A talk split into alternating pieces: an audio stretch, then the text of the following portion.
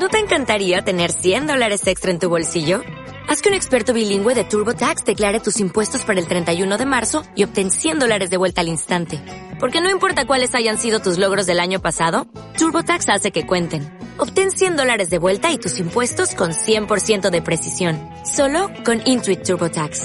Debes declarar para el 31 de marzo. Crédito solo aplicable al costo de la presentación federal con TurboTax Full Service. Oferta sujeta a cambios o cancelación en cualquier momento.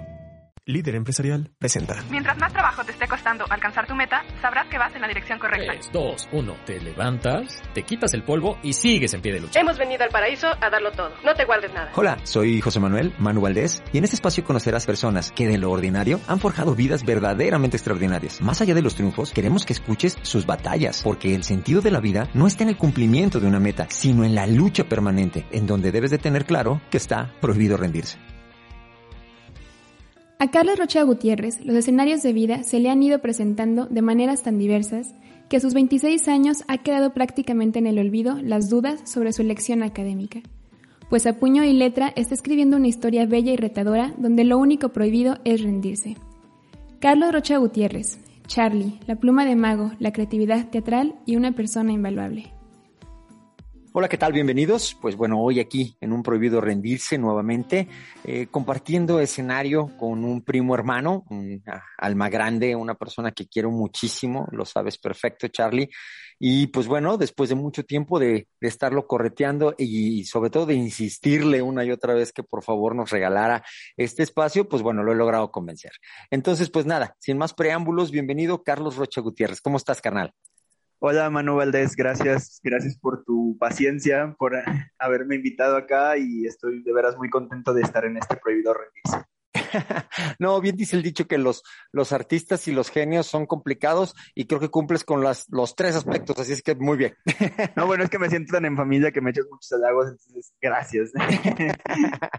Dale, carnal, pues bueno, eh, ya iremos contextualizando, Raza, este, de qué es de lo que se trata, por qué esta entrevista. Es decir, bueno, Carlos tiene muchas cosas que platicar, tiene un amplio conocimiento en un sinfín de temas, pero más bien aquí tenemos una idea y es la que nos queremos centrar, y es decir, ¿Cuál es la idea de una persona de la trascendencia y cómo lo va logrando de una manera, yo creo que el gran título será aquí, de una manera disruptiva? ¿No? Entonces, bueno, Charlie, para que te conozcan un poquito más, por favor, comienza por platicarnos de ti, dónde naciste, tu círculo familiar más cercano. Yo soy nacido y criado en Aguascalientes, eh, tengo 26 años y mi madre es Yolanda Gutiérrez, que es eh, docente jubilada de la Universidad Autónoma de Aguascalientes ella es química farmacobióloga y estudió una maestría, sobre todo especializada en lácteos. Mi papá es Carlos Rocha, como mi abuelo también Carlos Rocha, y él es ingeniero civil, eh, ejerce como ingeniero. Mi hermana, Cindy, es, estudió la licenciatura en mercadotecnia y también una maestría y ahora se dedica sobre todo, sobre todo a la docencia en primaria, sobre todo en clases en inglés y está casada con Efren, que se dedica al comercio. Eh, y tenemos un, bueno, ellos tienen un hijo, yo tengo un sobrino que se llama José Pablo, que tiene cinco años, que es una maravilla y una piola. bueno, dicho sea de paso, agradecer y tan al detalle. Yo creo que eh, eh, en mucho de lo que dices eh, se esboza también lo que eres tú, ¿no, Carlos? O sea, hablas de, de, de, un núcleo familiar muy compuesto, incluyes al buen Efren, mejor conocido como el Tapa, ¿no? Pero lo incluyes porque realmente pues son así, una familia muy unida, una familia de tradiciones, este, pero bueno, al momento de escribirlo también nos hablas de un amplio, amplio badaje en, la, en el aspecto eh, académico, ¿no? De tus papás de, de muchos estudios, de mucho raciocinio, ¿no? Y bueno, ahora conociendo al buen José Pablo, tu, tu sobrino, pues sabemos que va por buen camino todo esto porque eh, pues se ve que el chavo también le gira fuerte y le encanta estar investigando y demás, y sobre todo que quiere ser políglota, ¿no? Este, quiere hablar muchos idiomas. Uno en particular muy curioso, ¿cuál es? El ranchero. Así es, ese pequeño que nos hace como los otros sobrinos y los pequeños que tenemos en la familia, como cualquier otro, pues las maravillas. Y desde ahí partimos, Charlie, para esta investigación. Banda, me van a permitir, avanzo en el tiempo, deben de saber que la parte académico-cultural para Carlos, pues la verdad es que, Charlie, lo digo con, con, con todo eh, la evidencia, creo que todas las calificaciones para ti siempre han sido pues muy fáciles, los dieces, los laureles se te han dado muy bien. Entonces me quiero poner más bien en la parte del bachillerato, ¿no? En, la, en, en los momentos de las decisiones trascendentales en cuanto a muchas cosas, pero sobre todo en lo académico. ¿Dónde estudiaste el bachillerato, Charlie?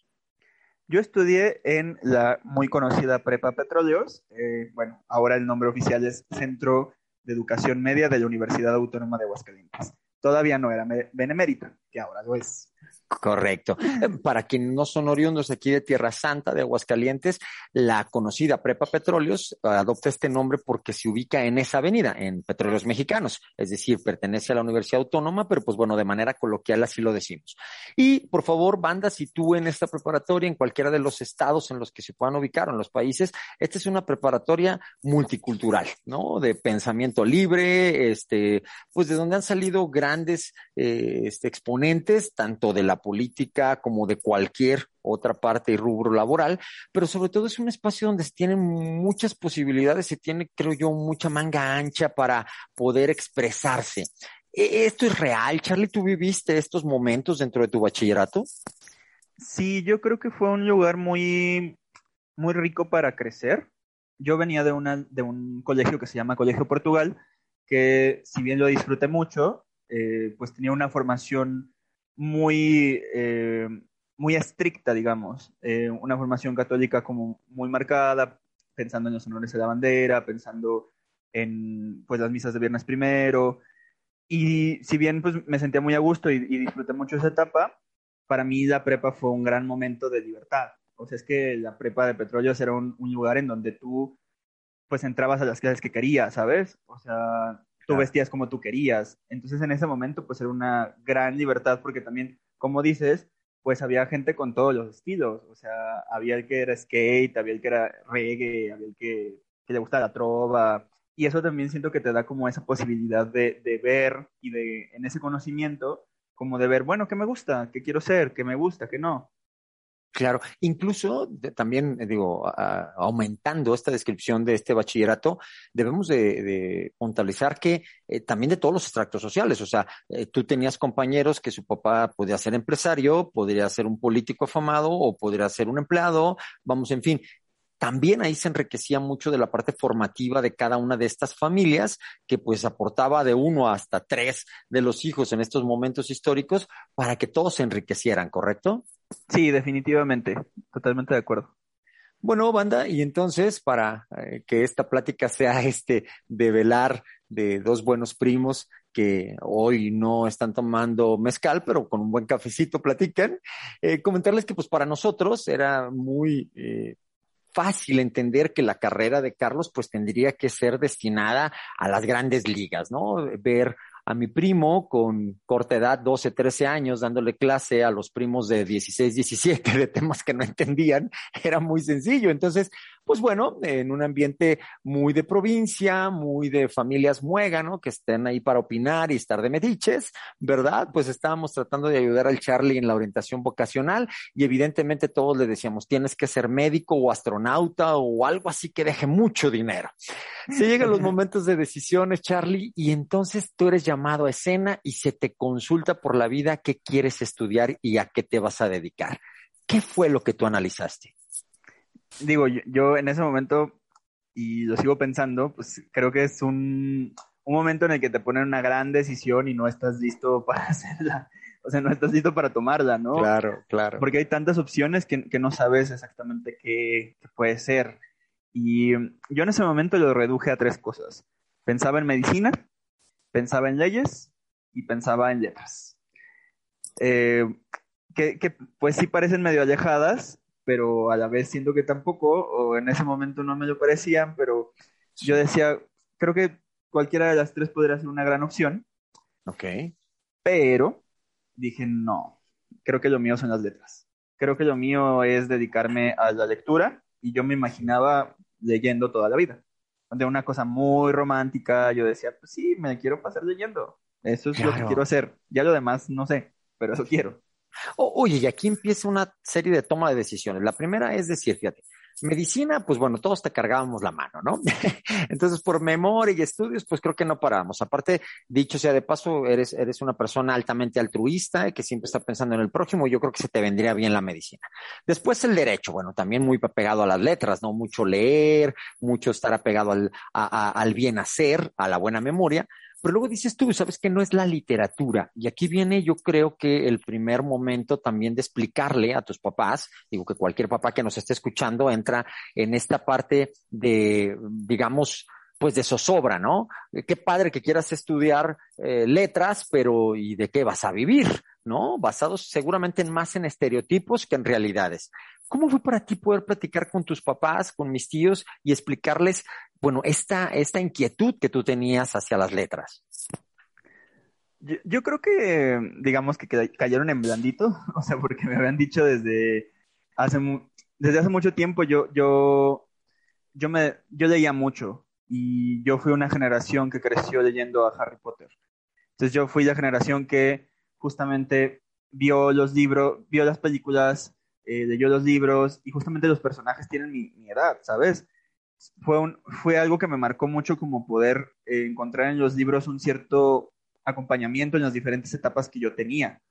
Y a la vez en la casa había muchos libros, había muchos libros de García Márquez, de Isabel Allende. Entonces, pues mis papás siempre me vieron leyendo. También es que la realidad es que nunca fui un gran deportista, por ejemplo, ¿no? O sea, nunca lo fui. Entonces, intenté, lo intenté bastante, pero pues a mí siempre me gustaron los libros y me gustaron otras, otro tipo de cosas. Y ellos creo que entendieron también, pues, pues por algo, ¿no? O sea, algo tienen ahí como pues, que, le, que le llena. Y creo que mi, mi historia en ese sentido, pues fue muy afortunada, porque si bien puede haber existido estos temores, a mí no me los externaron de esa forma. O sea, yo sé por pláticas que hemos tenido, que en la familia pues era un tema, pero pues a mí mis padres siempre fueron como totalmente de apoyo y de decirme, sí, pues si eso quieres, pues va, ¿no? También me acuerdo mucho que mi papá en algún momento dado investigó y, y dijo, ah, pues si estudias letras te puedes dedicar a tal y a tal y a tal y a tal. Y, y así es mi papá. Es una persona muy curiosa que todo el tiempo está investigando y si tiene dudas lo encuentra, ¿no? Es como que también a él le dio tranquilidad, fue como de, ah, ok, pues no se va a morir de hambre porque puede hacer un montón de cosas, ¿no? O sea, no nada más como este estereotipo. Y eso creo que también mi madre, pues fue como de, pues sí, o sea, si quieres, pues está bien, o sea, lo vas a hacer bien. Sí. Oye, y es que, digo, los estereotipos con los papás son inevitables. Yo recuerdo mucho una plática con, un amigo eh, que acababa de obtener un doctorado y estábamos en, en el brindis de, de, este doctorado. Aparece su mami, una persona ya de edad, y este, se lo presenta a sus amigas, otras señoras también ya de edad, y le dicen, mire, en, es, él es mi hijo el doctor, pero no doctor de los que curan, nomás de los que estudian mucho. bueno, pues esta señora decía, pues que mi hijo que es doctor, pero yo no veo para qué horas cure a alguien, ¿no? Entonces sí, bueno, basado en mil estereotipos, obviamente también trabajando al unísono con, con la familia, con, con los demás familiares, pues te tocaba demostrar que esta elección que habías tomado tenía una razón de ser. Ahora, dónde estudiar, porque bueno, también se dice, ¿no? ¿Quieres estudiar cinematografía? Pues tienes que viajar hacia tal, hacia tal país. Tienes que estudiar, no sé, antropología, tienes que estar en tal estado. En este caso, las letras en México, ¿dónde es la, uh, universidad de preferencia para estudiar o a cuál era la que tú aspirabas? Sí, definitivamente hay una universidad que todo el mundo asocia con, con esto, que es eh, Filosofía y Letras, o sea, la Facultad de Filosofía y Letras de la UNAM. En su momento yo, yo pensé, pues sí, si yo quiero estudiar letras, pues debe ser allá, ¿no? Y apliqué tanto a la UNAM como aquí en la UA. ¿Cuál fue mi sorpresa o cuál fue mi, mi situación? Que no quedé en la UNAM, ¿no? Y para mí sí fue un, en su momento sí fue un shock, porque como que no entendía por qué me, yo que me sentía como con la capacidad de hacerlo, porque no había pasado. Y dije, bueno, por algo, ¿no? Por algo está así en este momento. Ahora lo veo con otros ojos, pero yo creo que fue porque también pues yo quería hacer mis cosas acá y, siento que acá me iba a desarrollar de otra forma, ¿sabes? O sea, que iba a poder eh, tener otro tipo de, facilidades o de posibilidades que igual en, en, la UNAM no iba a tener. pero en su momento, a mis 18, pues sí fue como de, ¿por qué? Claro.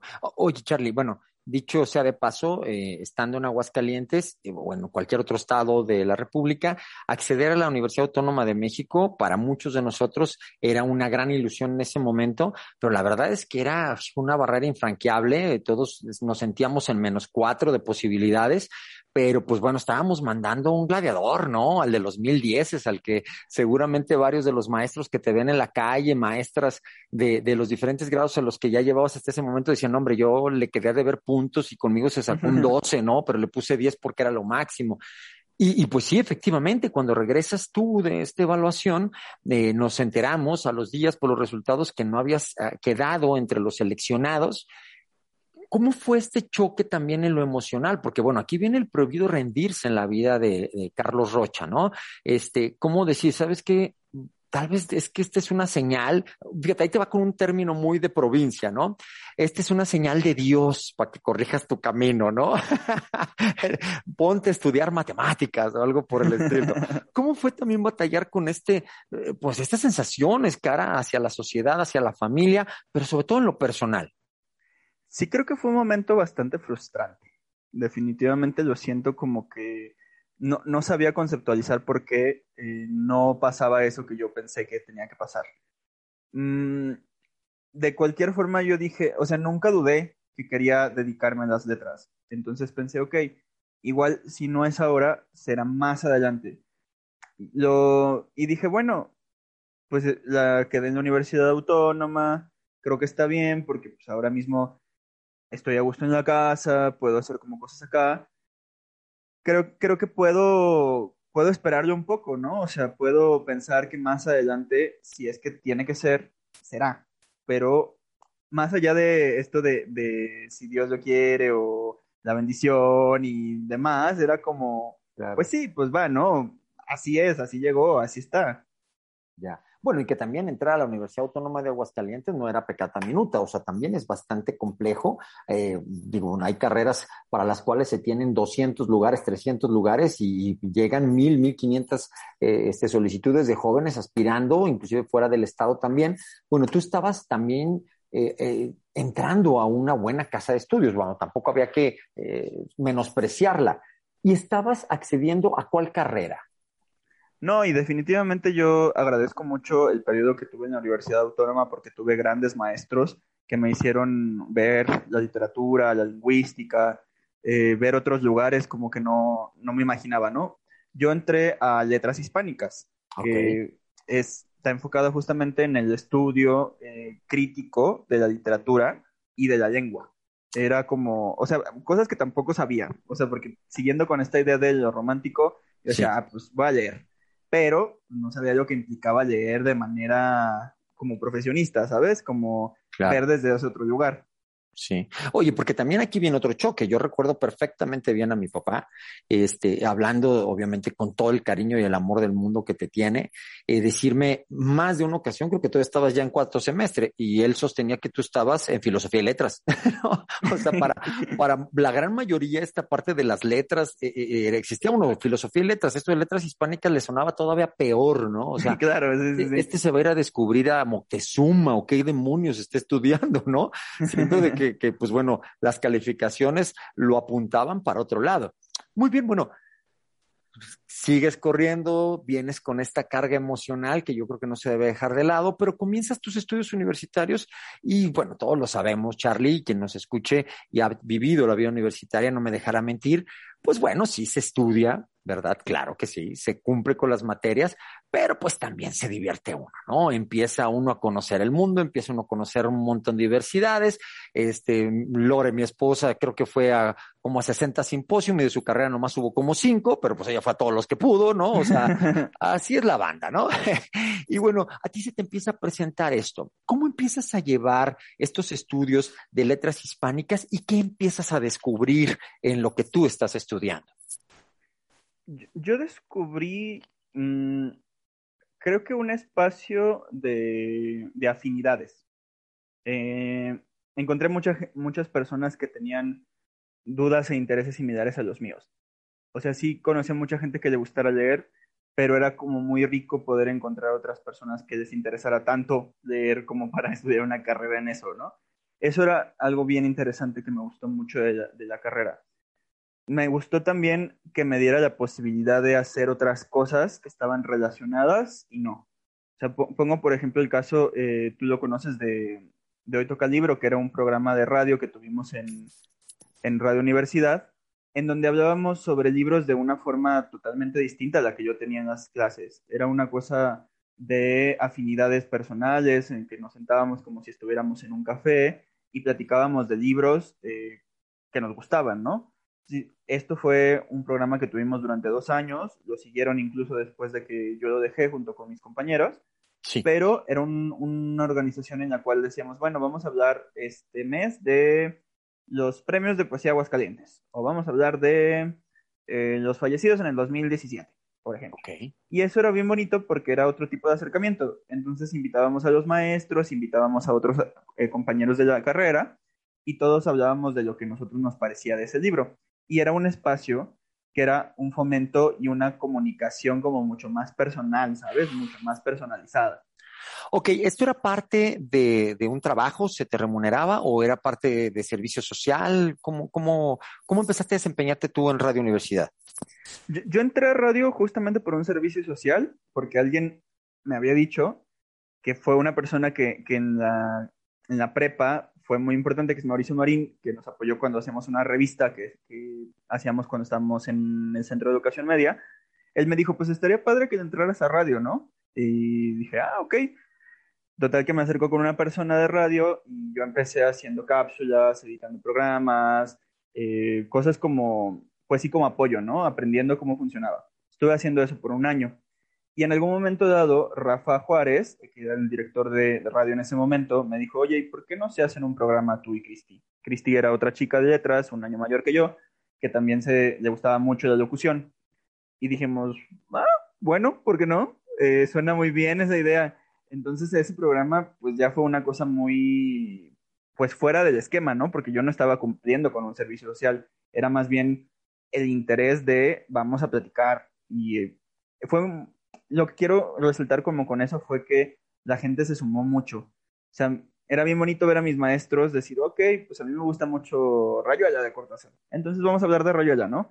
O tal chavo de séptimo semestre, o tal chavo de tercero. Pensando que yo estaba en tercero en ese momento. Entonces era como lindo como de, ah, ok, pues a mí me gusta tal libro, nos vamos a juntar y lo platicamos, ¿no?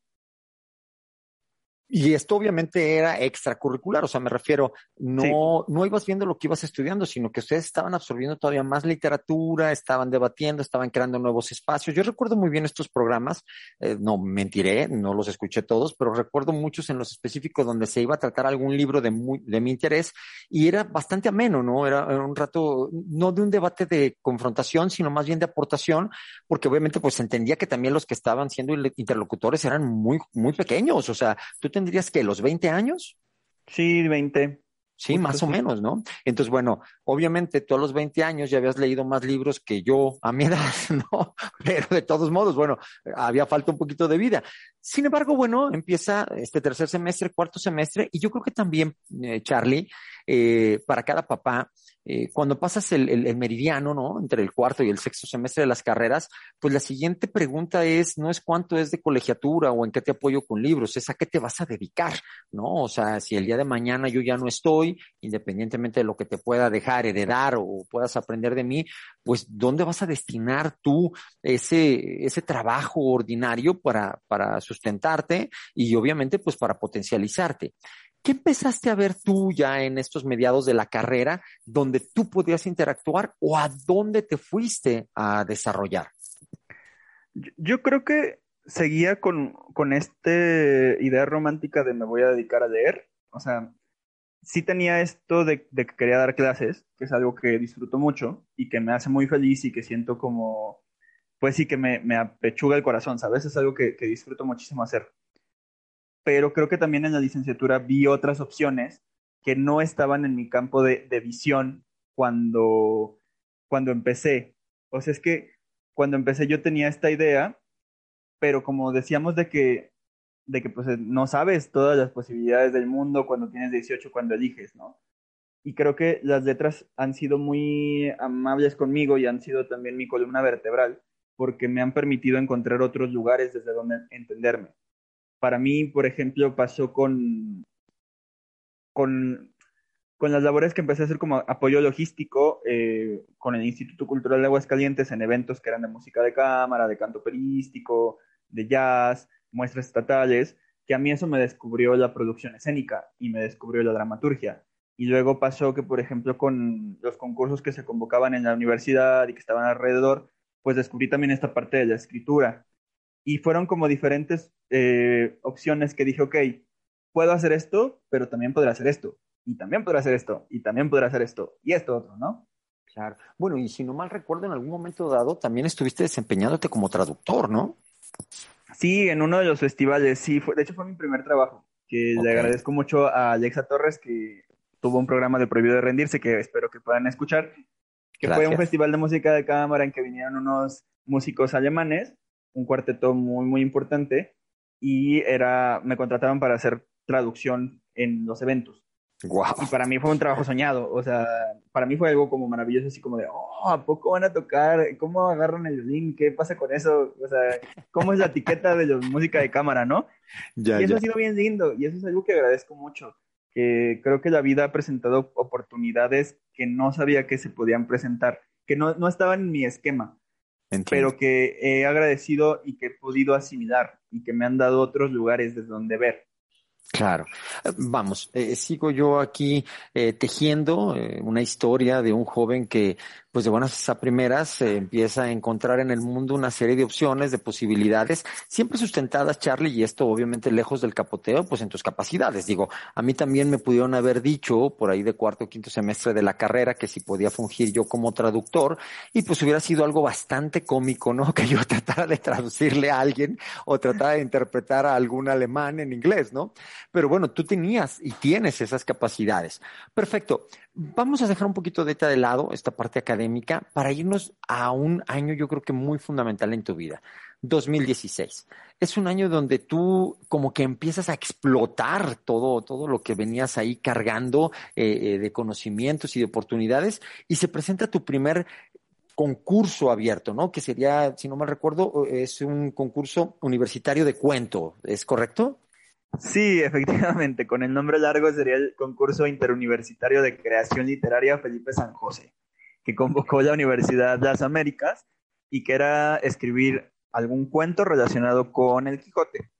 Y ese año sí, definitivamente, como dices, fue muy importante porque yo quería irme de intercambio. Entonces, yo buscaba la manera de, digamos, solventar un poco. Digo, siempre he sido muy bendecido y muy privilegiado por todo el apoyo que he recibido de mi familia, pero yo me quería ir a estudiar a Alemania. Ya. Entonces, en ese momento, pues yo decía, ¿cómo voy a conseguir dinero para al menos bajar un poquito la mano, ¿no? De, de lo que puede representar esto. Claro. Y eh, encontré este, a, a, mí me gustaba escribir, ya había estado en algunos talleres, eh, me gustaba mucho como, sobre todo cuento en ese momento, es algo que ya no escribo tanto, pero en ese momento me gustaba mucho el cuento y dije, ok, está este concurso, voy a meter. Fue algo muy, muy, muy bello porque lo gané junto con otro compañero que también quedó en primer lugar, que es Leonardo Siqueiros. Ambos ganamos el primer lugar y fue algo muy importante en ese momento porque me permitió una cierta validación. Eh, no, no concibo los premios de la misma forma ahora, pero en su momento, cuando tenía 20 años, sí me resultó como una posibilidad de decir, ok, hay un camino acá que puede ser interesante y que puedo explorar.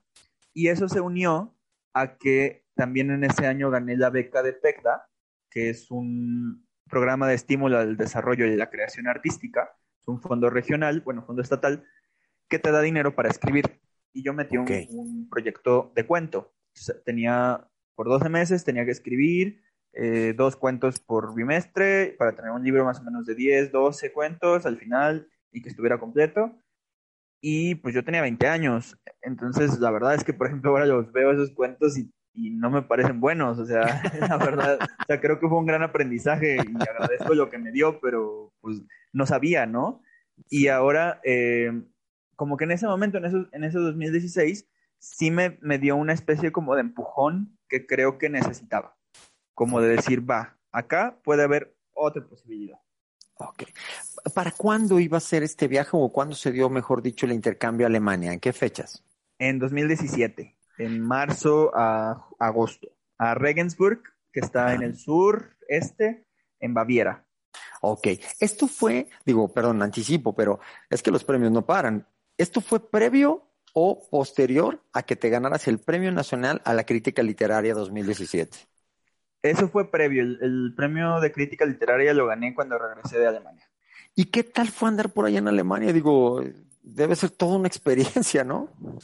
Sí, toda una experiencia, eh, desde el idioma, la concepción, el mundo, la, la, posibilidad también que tuve de, de, conocer maestros con otras miradas, con otro tipo de, de teorías, de backgrounds, como de, de mirada, ¿no? Eso me, me pareció muy rico. También vivir fuera de casa por primera vez, porque yo pues, siempre he estado en la casa y bueno, había estado en la casa y pues estaba muy consentido en un, en un sentido bueno y malo, ¿no? O sea, como verte desde otros lugares, pero fue algo que me pareció tremendamente rico y que si bien no aprendí alemán como me hubiera gustado, okay. es algo que disfruté un montón, porque aparte es una ciudad que es medieval, que fue incluso uno de los puertos más importantes en el siglo XII, XI, y ahora es una ciudad que tiene un puente de, piedra, que es muy pequeñita, pero que tiene otra dinámica, ¿no? Y uno que es mexicano, pues también tiene otras dinámicas, entonces vivir como con el ritmo alemán, no sé, fue muy rico por eso, porque, porque me retó, me retó y, y eso eh, es algo que agradezco, ¿no? El reto como una posibilidad de autoconocerte. ¿Allá fuiste a estudiar qué? Fui a estudiar eh, materias relacionadas, y eso también es muy chistoso. No estudié materias en alemán, sino en inglés. Estudié pura literatura de eh, inglesa, irlandesa y de Estados Unidos. Ok, muy bien. ¿Y tenías compañeros de otros países, no solo alemanes? Sí, de todo, de todo, bueno, muchísimos de Europa, varios, por ejemplo, de Argentina y algunos de México, pero sí, como de todo el mundo. Bueno, y vemos aquí también en este diálogo de Carlos que entra una construcción multicultural, ¿no? Algo extremadamente necesario para alguien que escribe, para alguien que crea este ensayos, para alguien que se dedique a escribir para teatro, pues entender cómo piensan, cómo actúan en otras latitudes y no solamente como lo hemos estado diciendo a lo largo del capítulo de este podcast que es tuyo, Charlie, pues que estabas basado en estereotipos, ¿no? Y entonces estarle metiendo un che a cada cosa que tuviera que ver con los argentinos, estarle metiendo un boludo, o sea, no, o sea, tú realmente empezaste a vivir esta parte de entenderlos desde la médula, ¿no? Y comprender que, bueno, la gente de Rosario, pues habla muy diferente a la gente de Buenos Aires, por pensar en los argentinos ahorita, o que incluso entre los alemanes pudiste haber encontrado diferencias estando en su país. Sí, me gusta mucho este tema del multiculturalismo y de cómo tenemos ciertas imágenes de lo que nos rodea, ¿no? Nos pasa todo el tiempo, nos pasa en los mismos contextos en los que vivimos. la idea del prejuicio es que tenemos una imagen preconcebida de cómo son las cosas y a veces nos quedamos en el prejuicio. A veces decimos, ay, esta es la imagen negativa y solamente va a ser la imagen negativa, o esta es la positiva y solamente va a ser la positiva. Creo que el reto siempre es de decir cómo desmontamos estas imágenes y cómo nos ponemos en una relación horizontal y escuchamos a los demás. ¿Cómo podemos decir cómo eres tú de verdad? O sea, más allá de ser eh, de un país en específico, ¿cuál es tu especificidad? O sea, cómo tú como individuo eres, qué es lo que te gusta, cómo, cómo, cómo también nos ven a nosotros mismos, ¿no? Cómo nos vemos nosotros como mexicanos, por ejemplo. Eso es un proceso bien lindo que creo que a mí me, me, me dio ese viaje, como de empezar a ver, ah, ok, hay todo un mundo de, de personas y cada persona es un mundo. Sí, sí, sí. Oh, bueno, y eh, Charlie, lo hemos platicado tú y yo fuera, fuera de audios. Este, es complejo, ¿no? Y dicho lo que vengo a decir, pues, lo digo con todo respeto, ¿no? En cualquier plática familiar o plática de amigos, inclusive te pueden decir, oye, es que a fulanito le está yendo muy bien, ¿no? Está ganando mucho dinero, es muy exitoso. Y entonces te centras tú en esa idea y entra una confrontación mala vida, en donde te empiezas a comparar con una persona que tal vez hasta ni conozcas, ¿correcto? En donde él alcanza el éxito y tú no que es ya algo que tocaremos un poco más adelante, esta parte del éxito y tu concepción. pero luego después le preguntas, bueno, y fulanito le está yendo muy bien y gana mucho dinero y de lo demás, ah, pues fíjate que pues lo dejó la esposa, un hijo se le perdió y tiene cáncer. Jesús, o sea, una, una historia dantesca en donde, como tú bien lo dices, estos estereotipos no te dejan ver más allá de las narices, ¿no? Y pues nos perdemos no solo la mitad de la historia, que tal vez nos estemos pidiendo la médula de lo más importante de cada una de las historias. Ok, eh, se da Alemania, se da Alemania, regresas a México. ¿Regresas cómo? Para todos los que han hecho un viaje, han vivido en otras latitudes, siempre es fácil mencionar que regresan cambiados. ¿Tú cómo regresas? Desorientado, definitivamente. sí, claro, es que otras dinámicas.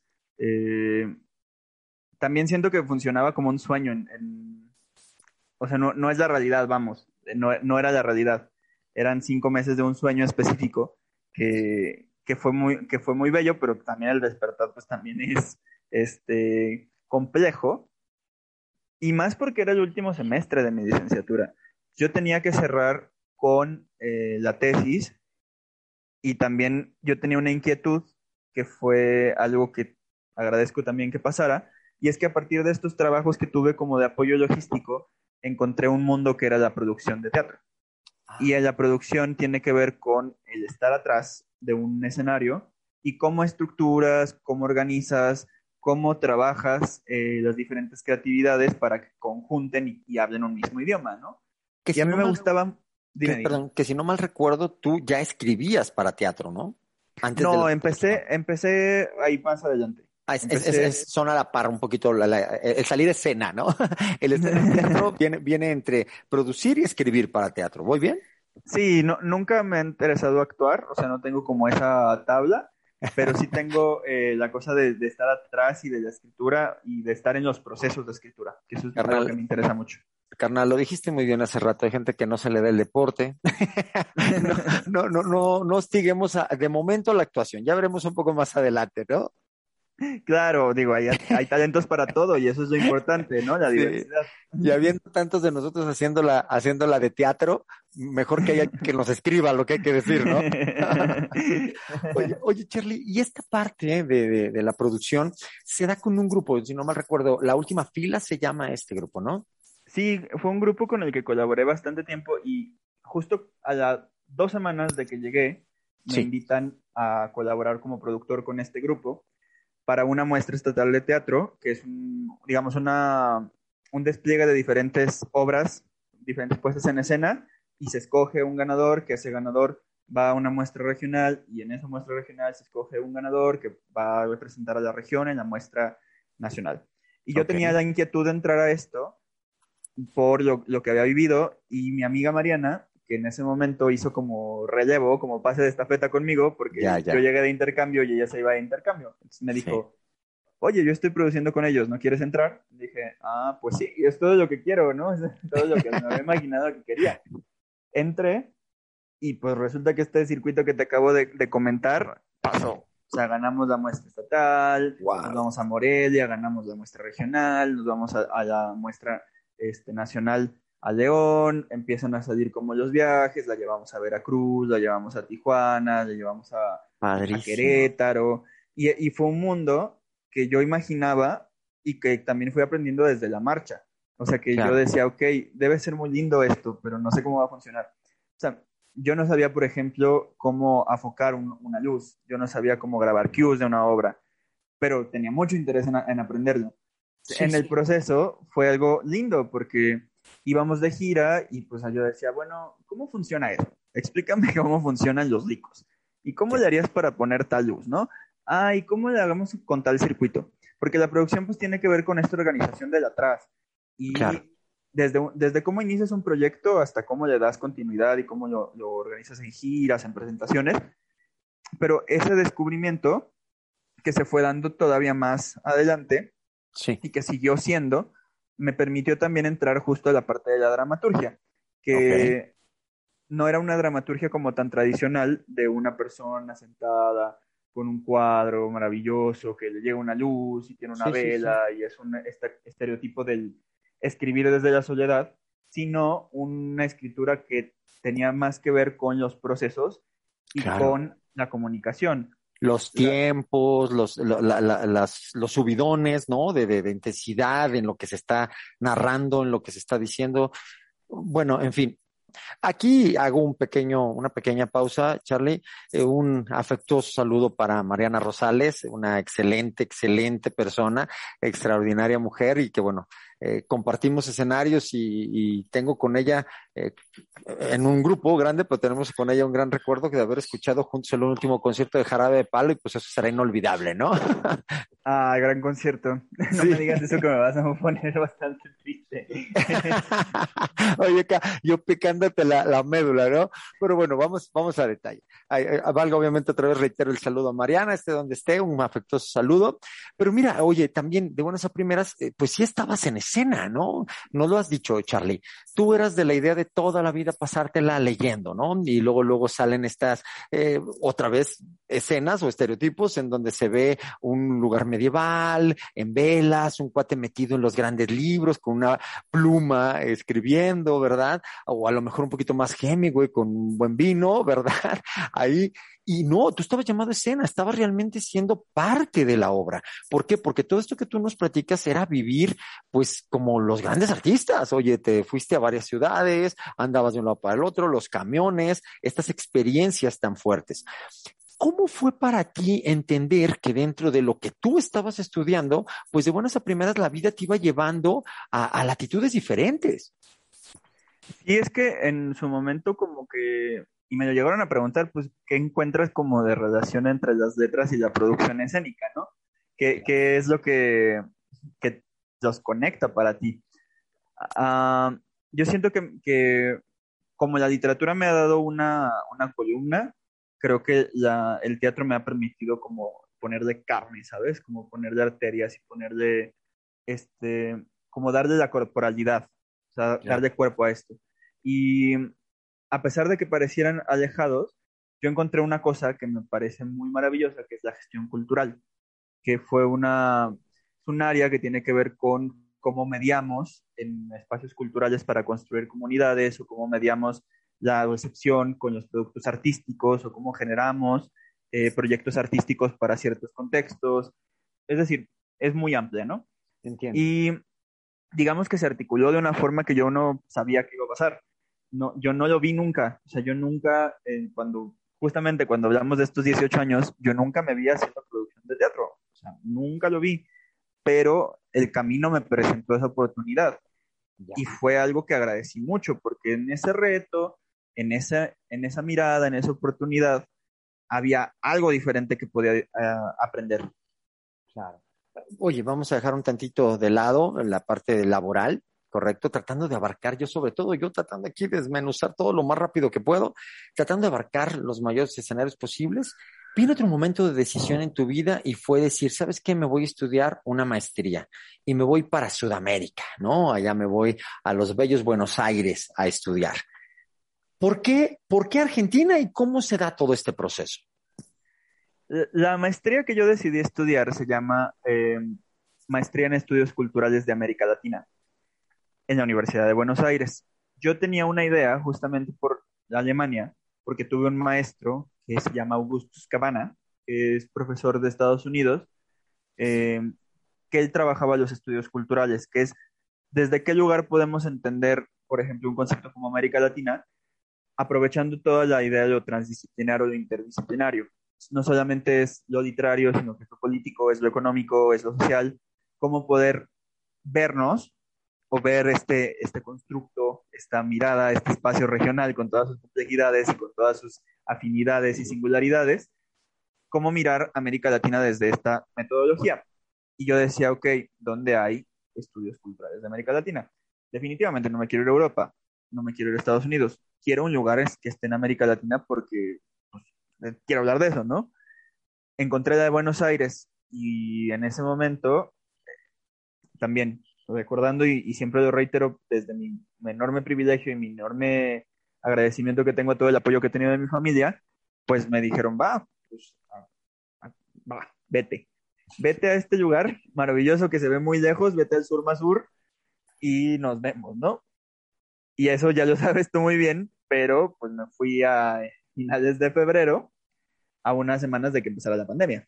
Uf, wow, yo creo que los, las familias que les ha tocado vivir esto, digo, a todos nos toca vivir la pandemia, ¿no? Bueno, en el término nos engloba, pero a las familias que les tocó estar separadas, pues tenía un plus verdaderamente caótico el que entendiéramos que a la distancia tenemos un familiar inalcanzable y no solo eso, o sea, tú estabas sinceramente, por ahí lo comentábamos, en un bucle de tiempo, ¿no? Porque te, literal te enclaustraron y no te dejaban hacer nada. Y estabas, yo creo que hasta viviendo fuera de, los horarios eh, de cualquier país o de cualquier sentido, ¿no? Eh, ¿Cómo se dio, primero que nada, el primer contacto con, con, con la Argentina, el conocer la gente por allá, eh, previo a la pandemia, y luego cómo se dio ya con la pandemia encima? Sí, yo llegué un 25 de febrero. Entonces me tuve tres semanas de normalidad. Y en ese primer momento de, de, la llegada, yo pues tenía esta sensación como de, bueno, espero que me guste la ciudad a la que me decidí venir a vivir dos años.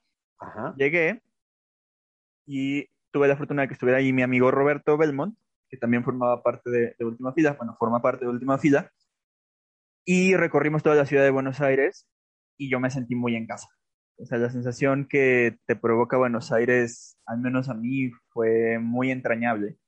Fue un espacio en el que yo me sentí muy, muy a gusto. Sí. Y alcancé a hacer como muchas cosas que, que, bueno, en ese momento no sabía lo que iba a pasar. Pero yo me fui, por ejemplo, a la Facultad de Filosofía y Letras, que es totalmente una facultad de Filosofía y Letras toda rayoneada, toda rojilla, toda llena de, de esta vibra de letras. Y Claro. eh, tuve mis primeras clases, yo estaba muy encantado con la situación.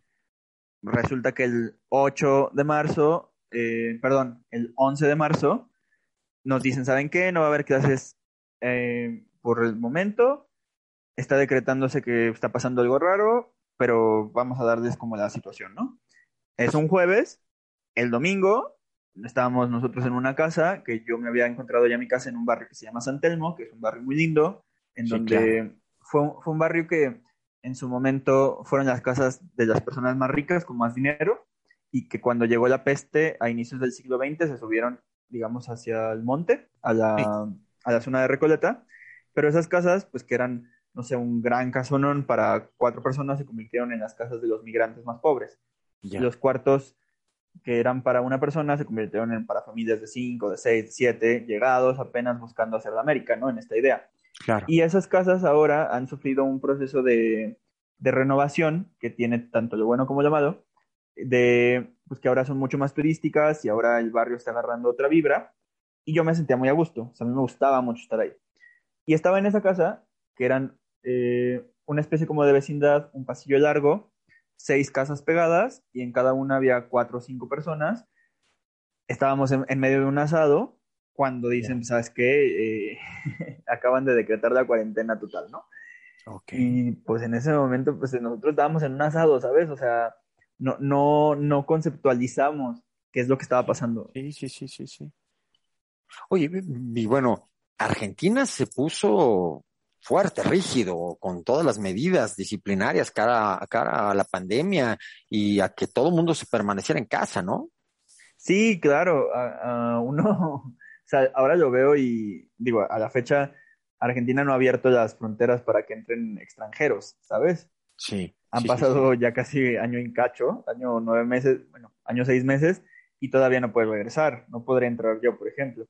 sí. Qué. Y, y fue, y fue fuerte porque pues, de verdad nos encerramos, o sea, solamente salíamos a comprar lo mínimo indispensable y no, y creo que en ese momento pues no dimensionábamos, o sea, es que yo, yo no entendía todavía porque yo iba con una idea, yo iba con la idea de voy a estudiar mi maestría, me voy a dedicar dos años a estudiar, no quiero más que estudiar, ¿no? Entonces resulta que no, no tenía clases porque la universidad no se había puesto de acuerdo y Claro. me encontré como en, en este bucle de tiempo en mi comuna hippie de que no sabía cómo, pues, ¿qué pasó? O sea, ¿cómo fue que se puso en esta situación? Sí. Oye, me ganas, me ganas el comentario y lo agradezco para que no vaya a resultar ofensivo, pero literal, te quedaste en una comuna hippie, ¿no? O sea, estabas en un caserón con un montón de gente, eh, este, locales y foráneos, y pues se dedicaban ahí a hacerse fuerza los unos a los otros y a pasar el tiempo, a tratar de conservar, este, pues la cordura, ¿no? En ese encierro. Sí, y además éramos puros extranjeros, muchos de que venían a estudiar, muchos que habían venido de viaje. Digo, lo sabemos, ¿no? Y es un tema que es difícil tocar, bueno, más bien que se toca demasiado, pero pues, la pandemia no fue igual para todos. Y la pandemia cada quien la vivió distinto. Yo tuve el privilegio de que me tocara esa casa y que pudiera tener esa especie de pausa. En también que yo venía de un ritmo de trabajo muy fuerte, en el cual el tiempo anterior, los años anteriores, yo trabajaba mucho. Y esto de encontrar una especie de, oasis en medio de, en medio de una situación catastrófica, porque verdaderamente, al menos al inicio, parecía demasiado catastrófico. O sea, parecía que el mundo se caía. yo me acuerdo que pasaba con esto del, de los que, los hospitales en, Nueva York estaban sobrecargados, los cuerpos que estaban quemando en Guayaquil, eh, cómo el petróleo bajó de precio y era más caro eh, guardarlo. Entonces, pues en ese momento decías, pues está cayendo el mundo, ¿no? Y además con mi familia lejos, porque yo sé que a ellos les pasó que estuvieran preocupados por mí como yo también estaba preocupado por ellos. Pero era una situación bien rara y, seguramente todos lo, lo, han vivido de su manera particular. Pero ¿cómo decir que, que los ritmos cambiaron? O sea, que, que la pandemia movió todo este ritmo de trabajo que teníamos. Claro. Eh, bueno, eh, y aparte a la distancia, estarnos escuchando a los de acá de México, pues vi una realidad totalmente diferente, porque mientras de que tú estabas totalmente enclaustrado, sin saber qué iba a pasar con el mundo, pues por acá no te creas que estábamos tan así. o sea, había reuniones, la banda salía, había mucha confusión. Esto del petróleo creo que se lo adjudicaron a nuestro presidente, que gracias a él bajó el petróleo en todo el mundo. O sea, es una desinformación por todos lados, ¿no? Esta parte de Nueva York, pues con familiares de allá diciéndonos que tenían inclusive cerradas zonas allá para dejar que la gente se muriera y era más fácil sacarlos ya muertos que atenderlos. En fin, yo creo que muy, muy desesperante. Tomas la decisión y dices, ¿sabes qué? No se reanudan clases, yo me regreso a mi México. ¿Cómo fue esta experiencia de dejar eh, Buenos Aires, de dejar Argentina, eh, emprender el regreso para acá y toparte con, con, un México con una realidad tal vez distinta a la que tú esperabas? Yo estuve en Buenos Aires cinco meses y cacho.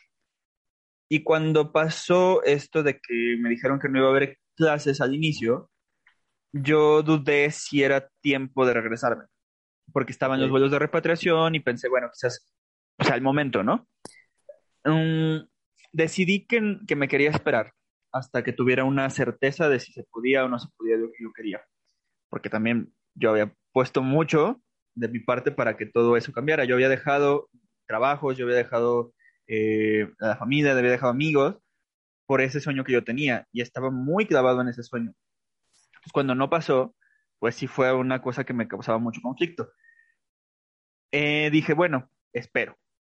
Y pasó un mes, dos meses, tres meses, cuatro meses, cinco meses. De hecho, me acuerdo mucho que el día en que yo recibí la noticia de que no iba a tener clases ese año, era la primera vez que yo salía a la casa de alguien más desde que había empezado la cuarentena. Cinco meses llevaba y justo, el, justo ese día locura. en el que yo dije, ok, voy a visitar a unos amigos que, que vivieron un tiempo ahí en la casa, se acaban de cambiar dos calles, ¿sabes? O sea, ni siquiera era que estuviera rompiendo las reglas del mundo, era nada más así de ahí voy a ir a su casa y voy a cenar con ellos. En ese momento, estando ahí, me llega el correo que me dice, ¿sabes qué? No va a haber clase. Ahí fue cuando yo entendí que ya no me podía quedar. Porque ya había cumplido con lo que había podido hacer. O sea, yo ya no podía hacer más que eso. O sea, mi, mi parte ya estaba hecha y yo me iba satisfecho con lo que, había, con lo que se había podido lograr. Lo que no se podía lograr, pues no le puedo cambiar, así es, ¿no? Pero agradecía mucho el periodo que había tenido, el tipo de aprendizajes que tuve, una vida que también yo, yo pensé que no, no iba a tener, ¿no? O sea, yo no pensé que iba a tener ese tipo de calma que tuve en ese tiempo. Pero, pues dije, va, ya, ya cumplí, o sea, ya, ya está mi parte, ya me puedo regresar. Ya. Charlie, acelera un poquito más. Eh, se llega a una toma de decisiones, se llega a una serie de momentos.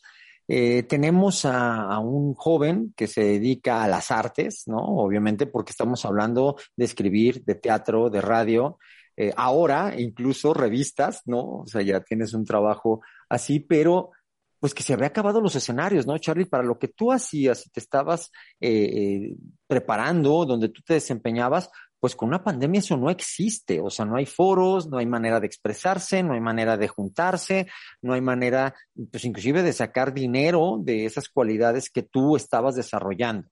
Te regresas a México y cómo fue este choque emocional, pues de buenas a primeras digo, no sé si lo viviste, pero yo sí lo interpreto, de sentirte un poco perdido en el que sigue ahora en lo laboral.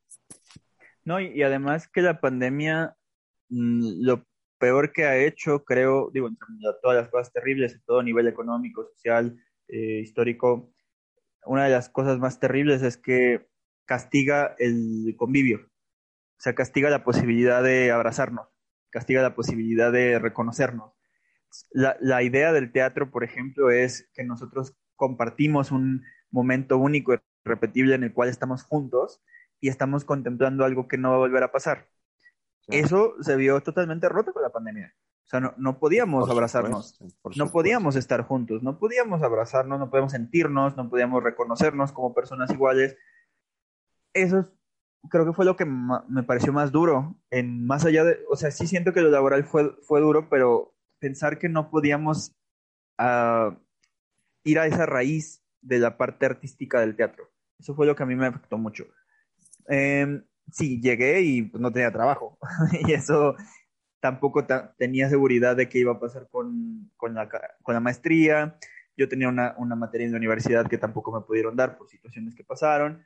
Entonces llego y digo, bueno, de chambita en chambita, ¿no? O sea, eh, ay, que surgió tal cosilla, que tal, que tal que no sé qué, que tal que no sé cuánto y digo, yo muy agradecidamente desde mi situación, pues, eh, desde mi privilegio, pues no la sufrí como mucha gente la sufrió, porque mucha gente la pasó mal con esta pandemia. Pero en mi caso, pues siento que también se fueron acomodando las cosas de nuevo. Y eso es algo que yo agradezco como lo que tengo en mi corta vida laboral, eh, que van surgiendo los momentos, y van surgiendo las personas, y van surgiendo los contactos. Eh, contacto en el sentido como de, de, de comunidad y eso es algo que agradezco mucho y que agradezco el aprendizaje que tengo con toda la gente que está a mi alrededor, porque eso es lo que luego me permite que me digan, ah, ok, pues surgió tal cosa en tal lugar, ¿no? Ah, va, hagamos esto, ¿no? Eh, y, y la posibilidad de retarte, de que siempre digas, va, me reto, eh, no sé hacer esto, pero qué tal que si lo intento, que te sale bien. Y es que tienes esto como estandarte, ¿no? Inclusive lo, vamos, lo ponemos como eslogan en, en tu podcast, eh, es así, te tienes que retar, ¿no? Es como una frase que, que, tú te repites constantemente.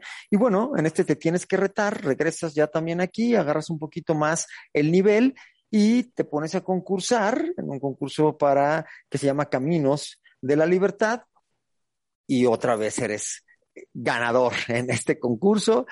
Eh, un poquito cómo se dio. Sí, Caminos de la Libertad es un concurso que convoca la Fundación Salinas Pliego, que digamos, hay diferentes categorías y cada quien tiene que reflexionar desde su arte, sea por ejemplo la fotografía, la narrativa, el ensayo, reflexionar sobre qué es la libertad. Yo mandé en un momento dado en que incluso no tenía trabajo. Me pasó que, que mandé porque, porque sí, porque estaba buscando ganarme el premio, ¿no? Pero, te, pero no buscaba una validación. Eso es algo también que, que te decía con respecto a lo otro. o sea, creo que era algo que quería hacer, que veía la posibilidad, pero no que lo necesitara para sentirme mejor.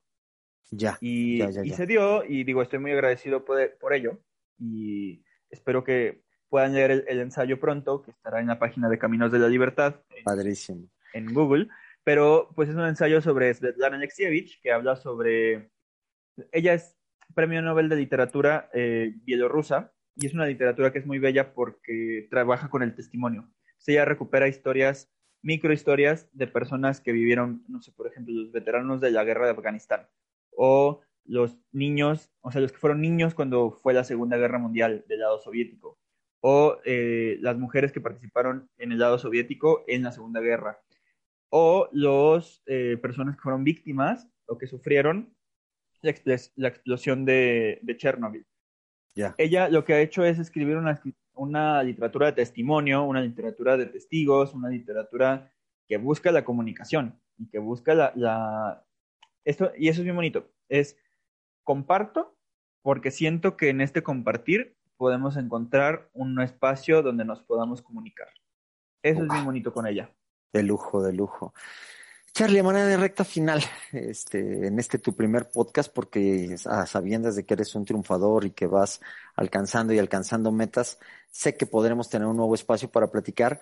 Pero desde la definición de un joven de 26 años, con todo lo que has vivido y todo lo que vas trazando sobre un panorama, pues la verdad, disruptivo, porque como lo he dicho al principio del podcast, pues bueno, es que para muchas familias lo que tú decidiste estudiar y lo que tú ibas trazando no está en el primer orden de ideas para lo que uno quisiera ver en sus hijos, ¿no? Yo creo que la gran mayoría de los padres, pues visualizan a los doctores, a los ingenieros, a los licenciados, a los abogados, como esas medianas justificaciones palomitas que los van a acercar más rápido al ambiente laboral y por ende al dinero. Sin embargo, bueno, pues tú has abierto nuevos caminos y ahí viene la pregunta, Charlie. ¿Para ti qué es el éxito o dónde estará el éxito que estás buscando en lo personal? Mm, qué preguntota. Yo, yo, en lo personal, yo no cifraría tanto la idea del éxito, sino más, más como la idea de el autoconocimiento en las posibilidades. O sea, creo que, creo que la idea del éxito puede implicarnos eh, llegar a un cierto lugar y creo que lo que importa es el camino. Creo que lo que yo enfoco es el proceso y creo que eh, no debemos de, de, enfocar de decir voy a llegar a tal, sino que decir lo que importa es lo que estoy aprendiendo y la gente con la que estoy conviviendo y las cosas que me han retado en este lugar, lo que también puede ser un obstáculo y también puede ser una satisfacción. Es decir, no, no, no creo tanto en que lleguemos a, a estas cosas, sino decir, bueno, disfrutemos lo que va pasando, ¿no? Y conozcámonos desde ahí. Pues ole, ole y reole. Muchas gracias, Charlie. Charlie, yo soy Manu, Manu Valdés, tengo prohibido rendirme de la cuna a la tumba, mi creador me lo permita. Yo hoy extremadamente halagado, carnal, tú sabes cuánto te quiero, eh, muy agradecido de las cosas que vas haciendo y vas trazando, tienes una narrativa impresionante, tienes una facultad para vivir la vida hasta la médula con una intensidad que pocos logran, y bueno, mucho de ello ha quedado plasmado en lo que escribes, en esta parte del teatro, en un tren para luna, muy recomendable cuando la vean en puesta en escena, en donde en un espacio te tomas a bien la libertad de ejemplificar algo de una de las personas que seguramente más nos ha marcado a ti y a mí en nuestras vidas, que es nuestro abuelo eh, materno, mi otro papá, en donde pues bueno, además de arrancarme las lágrimas, me doy cuenta que habíamos vivido cosas a tiempos muy, muy, muy lejanos ambos, siendo tú el más pequeño de los primos, digo, solamente nos queda Sofía, que es la más pequeñita, pero bueno, el más pequeño de los primos, yo el primero, eh, que dicho sea de paso, y si lo van a escuchar nuestros primos, pues tú y yo somos los más queridos por nuestros abuelitos. ya estoy oyendo los chayotazos, pero no, no, no, vamos, alejándome de la broma, eh, esto, eh, quiero que sepas, Charlie, nos hemos dado la tarea en prohibido rendirse de tener 10 capítulos con jóvenes que están haciendo la diferencia. Estamos totalmente en contra en el equipo de Prohibido Rendirse de este concepto de la generación de cristal porque estamos viendo chavos que se la están fletando, que se están agarrando literalmente a golpes con la vida, con la entereza, el amor y, la rectitud de intención que vemos en ti, que hemos visto en otros de nuestros entrevistados que son muy jóvenes, muchachos de 15, 18, ahora tú de 26 años, 25, que realmente dicen, a ver, a ver, a ver, generación de cristal, polainas, no, estamos aquí para vivir, para disfrutar el proceso, tú siendo un hombre extremadamente respetuoso, cauto, muy contemplativo de lo que son la existencia de los demás y respetuoso de sus formas de ver y ver la vida. Y bueno, pues yo muy alegado de tenerte como primo, como, como un gran amigo, cabrón, y, y de verdad, gracias por estos momentos, hermano. No, pues qué, qué te digo, después de semejante charla tan linda la disfruté mucho y te agradezco mucho, pues que, que me insistieras en estar acá. Definitivamente lo agradezco mucho, es muy lindo platicar. Nos podríamos quedar aquí seguramente otras tres horas echando mezcal sin problema. Sin problema. Pero eh, gracias, Manu, gracias por el trabajo que haces con esto. Porque, y digo, a ti y a todo el equipo, la idea de prohibido rendirse, pues de encontrar nuestros lugares de comunicación, nuestros oasis en las historias, creo que es muy valiosa y muy necesaria. Y gracias por esto, gracias a quien pueda escuchar lo que aquí se dijo, gracias a mis padres también, porque es algo que quiero recuperar, tanto, a mis padres, a mi hermana, a mi familia. Digo, lo que, lo que yo más agradezco es el apoyo que me han dado siempre. Entonces, mm, resumiendo esto, es así. Excelente, Boy. Y bueno, has dejado aquí en tu podcast de que te pertenece. Espero haberlo llevado de la mejor manera, raza. Como siempre, banda, les, les ofrezco, obviamente, el seguirme preparando para que esto salga mejor. Pero has dejado plasmado la idea de que, pues, para algunos de esos papás que a nivel preparatoriano escuchen que sus hijos tienen inquietudes hacia, hacia carreras que al parecer de momento estarían fuera de los ambientes ordinarios, pues nada, todo está en la formación de las casas, todo está en el intelecto, todo está en las ganas que le ponen estos jóvenes y habrá que apoyar, banda, habrá que apoyar a estas nuevas generaciones y dejarlos ser tan disruptivos como puedan para que podamos explotar y podamos perfeccionarnos y como sociedad salir adelante. Charlie, seguramente habrá alguien que quiera contactarte, ya sea de trabajo, ya sea para pedirte una opinión. Sabemos que te dedicas a arreglar tesis, que has arreglado inclusive textos para libros, ¿no? Por ahí el del buen Iron Mike. Este, ¿dónde te pueden encontrar? ¿Cuáles son tus redes sociales? Me pueden encontrar en Instagram como Charlie Rocha 7, eh, Charlie con Y, o en Facebook como Carlos Rocha Gutiérrez. Y yo encantado de si, de si podemos comentar y platicar y de hablar de libros y lo que sea. Yo encantado. Excelente. Pues nada, banda, aquí seguimos en pie de lucha y tenemos prohibido rendirnos, así es que los invitamos a sumarse. Prohibido rendirse, banda.